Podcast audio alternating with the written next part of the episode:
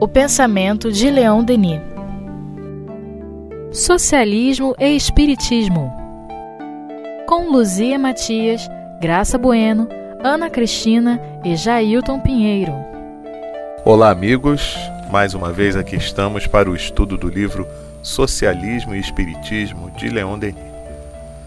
E ele nos diz: Devo esclarecer aqui que ao longo da minha vida, desde a infância, em meio a dificuldades as quais tive que superar, sempre fui amparado pelo além. Nesses momentos, sentia-me dirigido no meu caminho por uma força invisível da qual ignorava a origem, pois meus guias espirituais só se revelaram mais tarde. Entretanto, já possuía uma faculdade mediúnica, a da escrita, e obtinha comunicações de forma bastante literária. Essa faculdade desapareceu subitamente quando me tornei orador.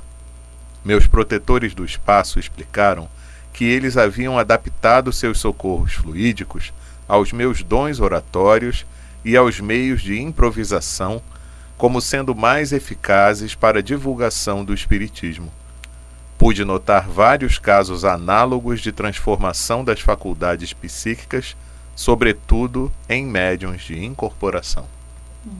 Ah, que informação preciosa, né? Muito. É uma coisa que eu observei quando eu fiz o livro Cenas, né, da vida de Leon Denis, foi essas joias autobiográficas que você encontra em toda a obra dele, né? É, que vai além daquilo que os biógrafos contaram. Então, é isso que está falando é um fenômeno interessantíssimo. É, quando eu entrei para o Leon Denis, o sistema era você fazer uma consulta ao plano espiritual. Muita gente que está nos ouvindo aí pode ter passado por esse processo, né?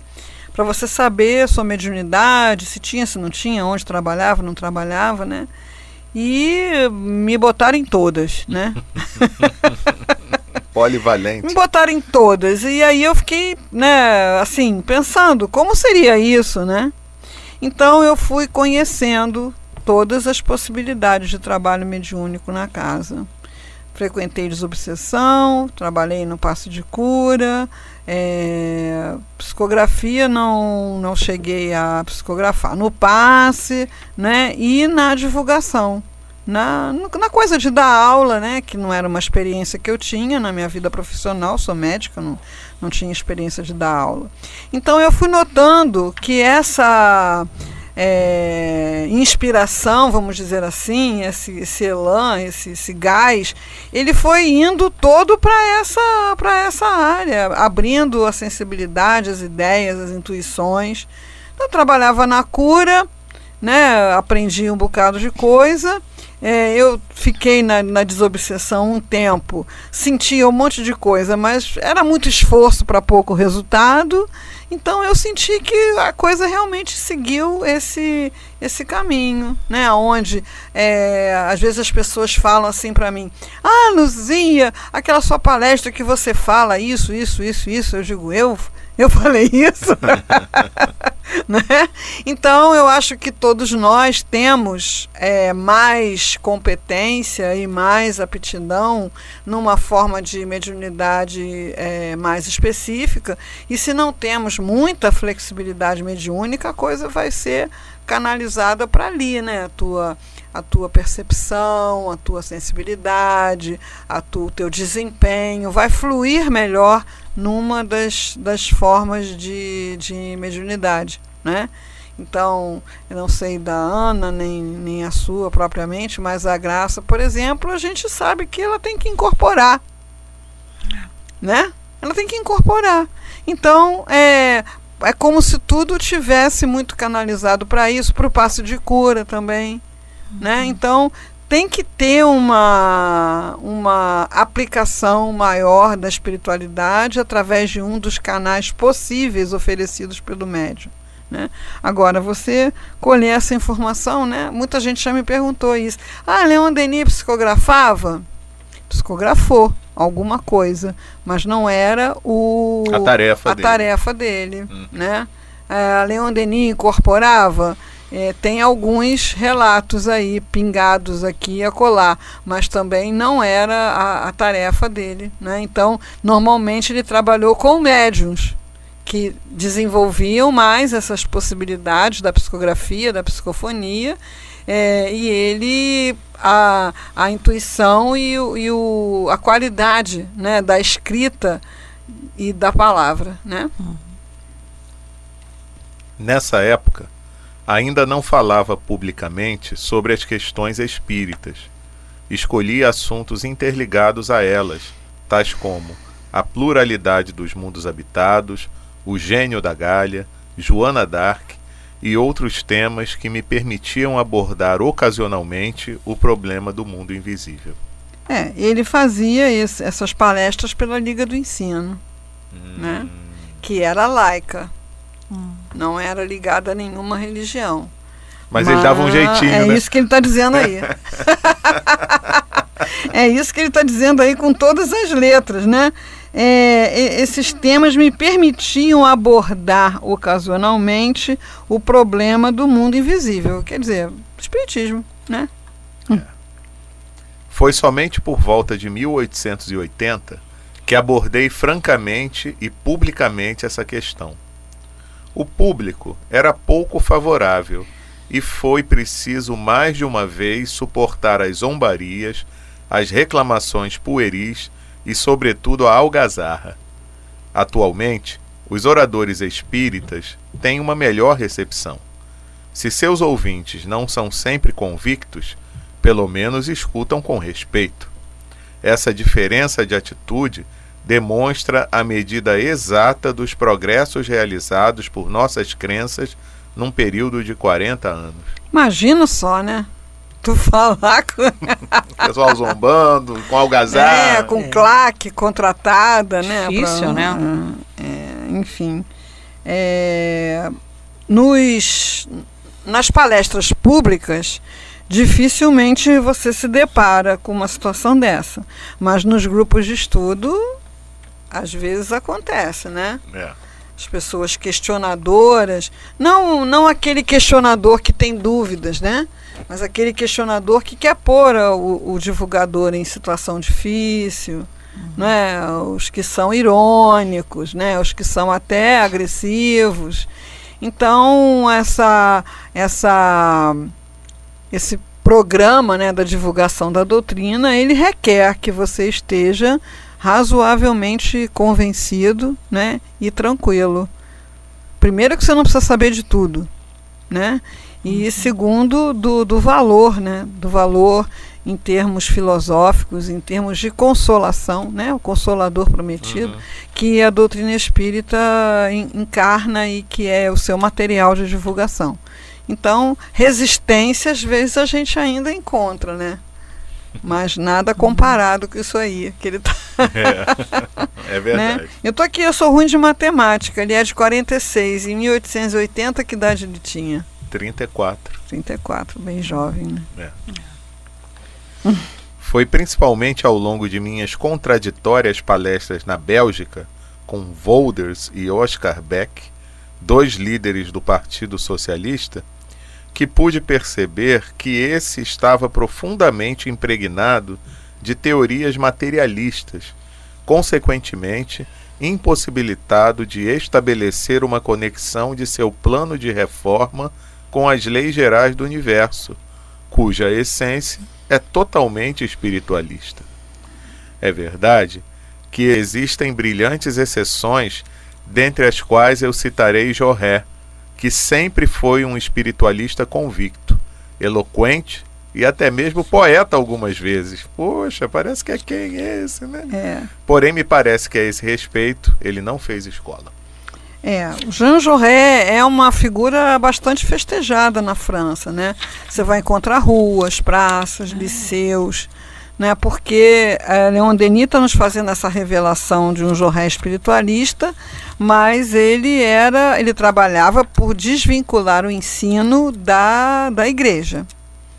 Né? Então, é, isso pode ter sido pensado como um, um movimento antirreligioso, mas não era, era uma busca de uma independência, até para que você pudesse discutir outras visões de mundo espiritualistas que não a católica. Né?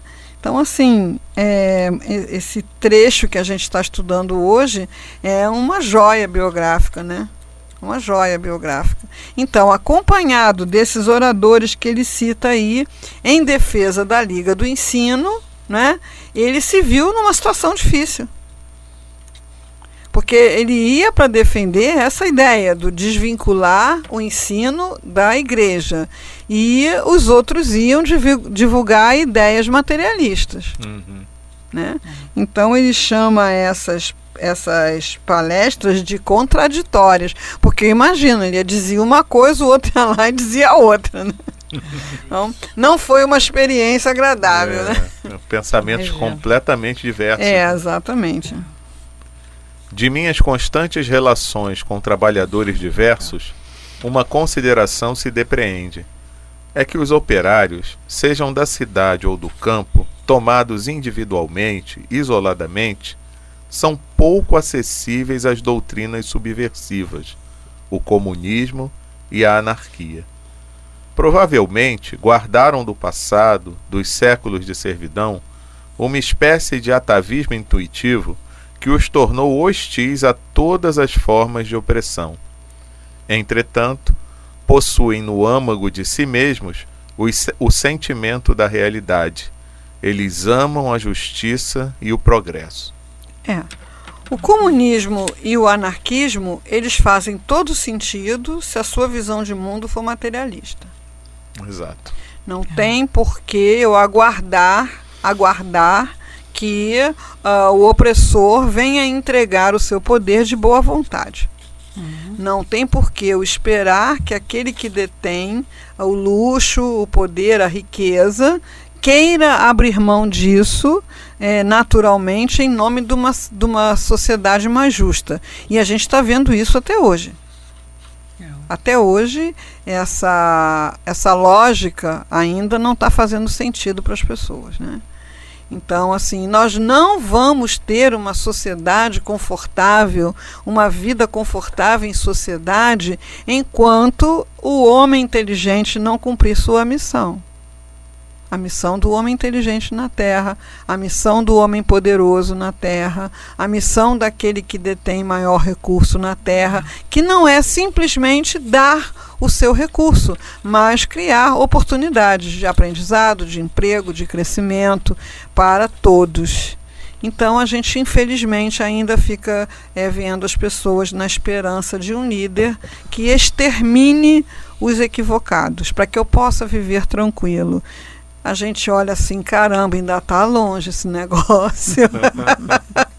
Não é? Mas qual é o nosso papel? O nosso papel é pensar e compartilhar, né? Uma forma de pensar para quem estiver interessado em compartilhar essa forma de pensar. Mas o, o homem simples, o homem do povo, o homem oprimido, ele muitas vezes é arrastado para movimentos é, revolucionários. É, porque não houve da parte dos poderosos nenhum movimento de distribuição justa e equalitária dos, dos bens. Né? Você contou a história aqui de um seu colega, foi. né? Foi em off ou foi gravado foi ou não? Gravado, ah, foi, foi gravado. Uhum. Então, é, eu não posso abrir mão de viagens uhum. para gastar um dinheiro a mais com a minha doméstica para que ela tenha um mínimo de dignidade a mais na sua vida, né? É, enquanto foi esse o pensamento, não haverá é, doutrina ou prática política que consiga mudar essa situação. Vamos ficar trocando de posição. Né? É sobretudo nos grandes centros industriais que os agitadores têm mais poder sobre as massas operárias e que a palavra inflamada dos oradores ambiciosos consegue levá-los a excessos. Mas eles geralmente duram pouco. A França é um país de bom senso e de razão que continua refratário às teorias do bolchevismo, e outras doutrinas estrangeiras. O que se chama luta de classes só existe no papel. Na realidade, não há mais classes desde a Revolução, ou pelo menos, não há mais delimitações precisas entre elas, pois a interpenetração é recíproca e contínua. Todo operário trabalhador e econômico pode tornar-se patrão. A burguesia tem as raízes no povo e nele se recruta incessantemente. É desse seio que ascendeu a maioria dos homens que representou a humanidade. Dali se elevaram tantos burgueses graças a seu trabalho ou ao seu talento. Por outro lado, quantos pequenos empresários, pequenos proprietários foram, por causa da guerra e de suas consequências econômicas, rebaixados ao proletariado? É difícil fixar a quantidade, pois com a mudança de situação, eles mudam quase sempre de residência e vão se perder no, no turbilhão das grandes cidades. Então, assim, é o impacto da guerra, né? Alguma coisa que a gente se viveu não se lembra e tem dificuldade de imaginar o que seria é, você simplesmente está né, tá com tudo bombardeado, tudo sem nenhuma estrutura, quem esteve numa situação econômica. Eu me lembro que quando teve a revolução na Argélia, né, nós recebemos aqui no Brasil alguns médicos que eu trabalhei com eles, hum. é, Angola. Angola, uma colônia portuguesa, era a colônia Angola, eu acho, né? Portuguesa. Uhum. É, alguns médicos angolanos é, que tinham tudo lá em Angola. Tinham casa, clínica, automóvel, vida né, social, clube, e tiveram que fugir sem nada para conseguir salvar a pele. Né?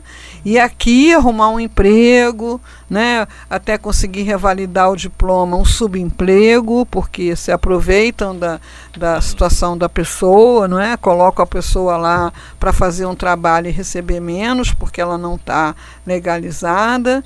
Enfim, é uma coisa que pode acontecer com, com qualquer um. Então, quando ele fala que desde a Revolução você não tem classes é, rígidas, é porque não havia possibilidade de uma pessoa do povo se tornar marquês, conde, barão, né? É, não, é, não, havia como uma pessoa uhum. sem posses, né, sem títulos, é, ascender socialmente. Ele ia nascer sapateiro e ia morrer sapateiro, e o filho ia ser sapateiro, e não, tem, não teria meios de sair dessa, dessa condição. Né? A gente sabe, por exemplo, de grandes é, gênios é, que foram empregados do, dos nobres, né? Mozart foi empregado do Duque, né? E assim, tinha que entrar pelos fundos, né? tinha que fazer música sem estar tá querendo para o, o, a família lá se reunir, se divertir, é, tinha que ensinar, tinha várias obrigações é, na condição de criado, na condição de, de inferior. E isso hoje é uma coisa inadmissível, né? O gênio é o gênio e ele vai ser o gênio em qualquer situação em que ele se encontre. Então, essa coisa que Leon Denis fala, ele não está dizendo que ah, na França, como em qualquer outro lugar deste planeta, as pessoas estejam se vendo como iguais. né? É, a nossa Constituição, né, muita, já vi muita gente comentar isso, né, todos são iguais perante a lei, é, sendo é, que uns 5. são mais iguais do que outros. Né? É, artigo 5 da Constituição. né? Então, uns têm direito é, à prisão domiciliar, é. né, com direito a sair não sei para onde, é. e outros têm que ir lá para uma cela com 200 pessoas da mesma cela. Né? Então, essa igualdade a gente sabe que ainda não existe. Mas aquela coisa rígida de classe social realmente mudou bastante. Né? Não é dizer que a pessoa vai poder chegar lá num, numa, num ambiente desse e ser acolhido como um irmão. Né? Mas a gente sabe, por exemplo, né, os, as revistas de fofoca aí estão cheios né, das princesas né, namorando e casando com motorista. Né? Isso era um negócio que lá no passado era impensável. totalmente impensável. Né? Então teve lá as princesas de Mônaco, uma casou com motorista, a outra casou com segurança, depois descasou, casou com um preparador físico, e fica né? uma vida totalmente é, banal, né? É, e diferente da, do destino que tinham as pessoas de sangue azul, de sangue real, que era perpetuar aquela aquela situação de divisão, né? Agora, a igualdade mesmo, a igualdade, a fraternidade, né, melhor dizendo, ainda é um ideal, né? Para todo, não só para a França, como para todos nós, né? É, e que não se conquista sem uma noção de espiritualidade. Sim, não, não rola. O mal é que os campos se esvaziam e a pletora das cidades aumenta sem cessar. Abandona-se o trabalho sadio e regenerador dos campos para ir se fechar em locais estreitos, privados de ar e de luz. Assim, pouco a pouco, a raça se esteriliza, míngua e escorrega sobre uma descida perigosa. Uhum. Uhum. Pois é. é. Então, assim, é, as pessoas do campo elas querem vir para a cidade? Ou elas vêm para a cidade porque no campo elas não têm dignidade? Então, há quanto tempo nós estamos ouvindo falar de reforma agrária? Uhum. Você pega uma estrada, esse final de semana eu fui a Búzios, né? Estrada do Rio a Búzios. Quantas terras totalmente abandonadas e não aproveitadas e não é, usadas para coisa nenhuma e quantas pessoas amontoadas em favelas, né? Então, será que as pessoas querem mesmo morar nas grandes cidades a qualquer preço? Ou elas foram postas para fora né, dos, seus, dos seus lugares aonde nasceram, aonde se dedicavam a essa ou aquela atividade, porque aquilo não rendia absolutamente nada e as pessoas passando fome? Então, ele está falando aqui de um início de problema que hoje a gente já tem alcançando o seu ápice e é, eu acompanho alguma coisa da TV italiana. É, não sei se alguma coisa desse gênero está acontecendo aqui também, mas muitos é, jovens abandonaram ah, os negócios de família no interior. É, vinhedos, é, criação de animais, é, plantações de, de frutas e de criação de produtos rurais e tal, foram para as grandes cidades, se graduaram em diferentes carreiras, mas não têm emprego. Então eles estão voltando né? Estão fazendo um caminho inverso, estão voltando para o campo e transformando esses negócios de família em negócios altamente rendáveis, né? Por coisas é, orgânicas, coisas saudáveis, é, turismo ecológico, turismo rural.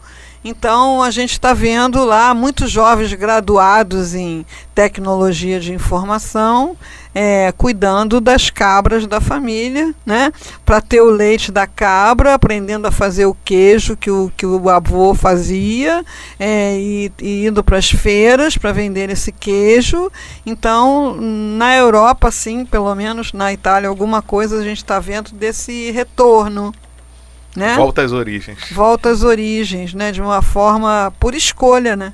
Então, assim, é, o que ele está falando aí é uma coisa que estava lá se processando com, com a Revolução Industrial e que a gente hoje está vendo aí nessa proliferação de favelas, de pessoas sem a menor condição de terem um lugar digno na sociedade e os campos ou abandonados ou explorados de forma desumana, né, com o uso de agrotóxicos e destruição de florestas. Então, tudo isso são escolhas que nós fazemos enquanto humanidade e que enquanto humanidade sofreremos as consequências, né? Agora, sem desespero, porque há muitas moradas na casa do pai. o Chico já respondeu isso para Hebe Camargo há muito tempo atrás, quando ela perguntou se explodirem a bomba, o pai saberá onde nos pôr, né? É, onde nos colocar, mas que a gente tenha a modificação pelo menos do nosso próprio pensamento, que nós não fiquemos olhando para essas situações e achando que a violência é a solução para essa situação, nem a tomada do poder pelas classes é, operárias como, como solução, e nem a exterminação dos excluídos como solução, que pelo menos no nosso olhar a gente tem absoluta convicção de que a única solução é o amor, a fraternidade, e que o mais forte ajude o mais fraco a se erguer. Não tem outra solução. Não tem. Podemos experimentar esse nosso modelinho aí à exaustão, mas não teremos bem-estar social. É. Né? Pode até ter por um pouco tempo. Sim. Por, porque eu sou capaz de me alienar, né? Uhum. Eu sou capaz de ficar na minha bolha de conforto Isso. e ignorar tudo que se passa à minha volta. Exato. É. Inclusive a bolha de conforto pode ser até o próprio país, né? Ignorando o que está acontecendo em volta nos outros. Sim.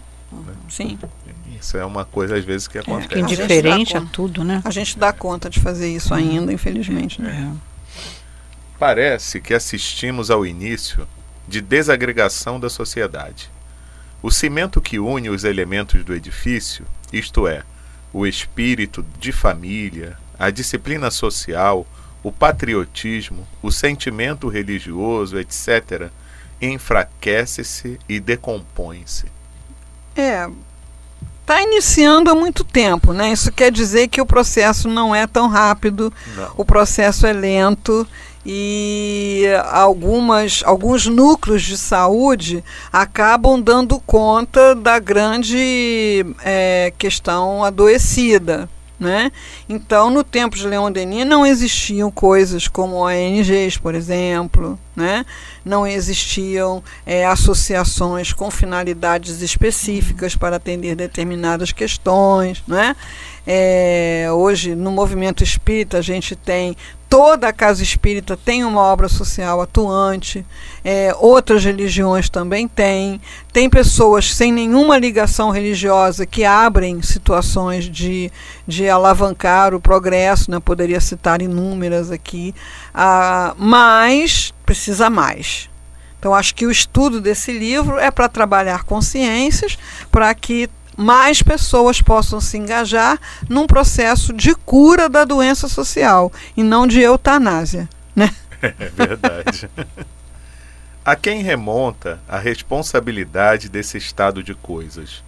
Em grande parte, a Igreja e a escola. Petrificada em seus dogmas, a Igreja tornou-se impotente para comunicar ao corpo social essa fé viva que é a grande força a alma mesma das nações. Seu catecismo, incompreensível e incompreendido, é notoriamente insuficiente para esclarecer e guiar as crianças do povo em seus difíceis caminhos da existência. Alguns, é verdade, podem ainda se contentar com isso, mas uma sociedade inteira não pode viver desse pão ressecado e endurecido. É, nesse aspecto, né, já que ele está falando da Igreja Católica, a gente pode dizer que já melhorou muito. O catecismo mudou, a pregação mudou, e com isso você está vendo muitos jovens e crianças engajados é, em todas as religiões, inclusive no catolicismo, né? Hoje a gente tem aí os chamados padres pops, né?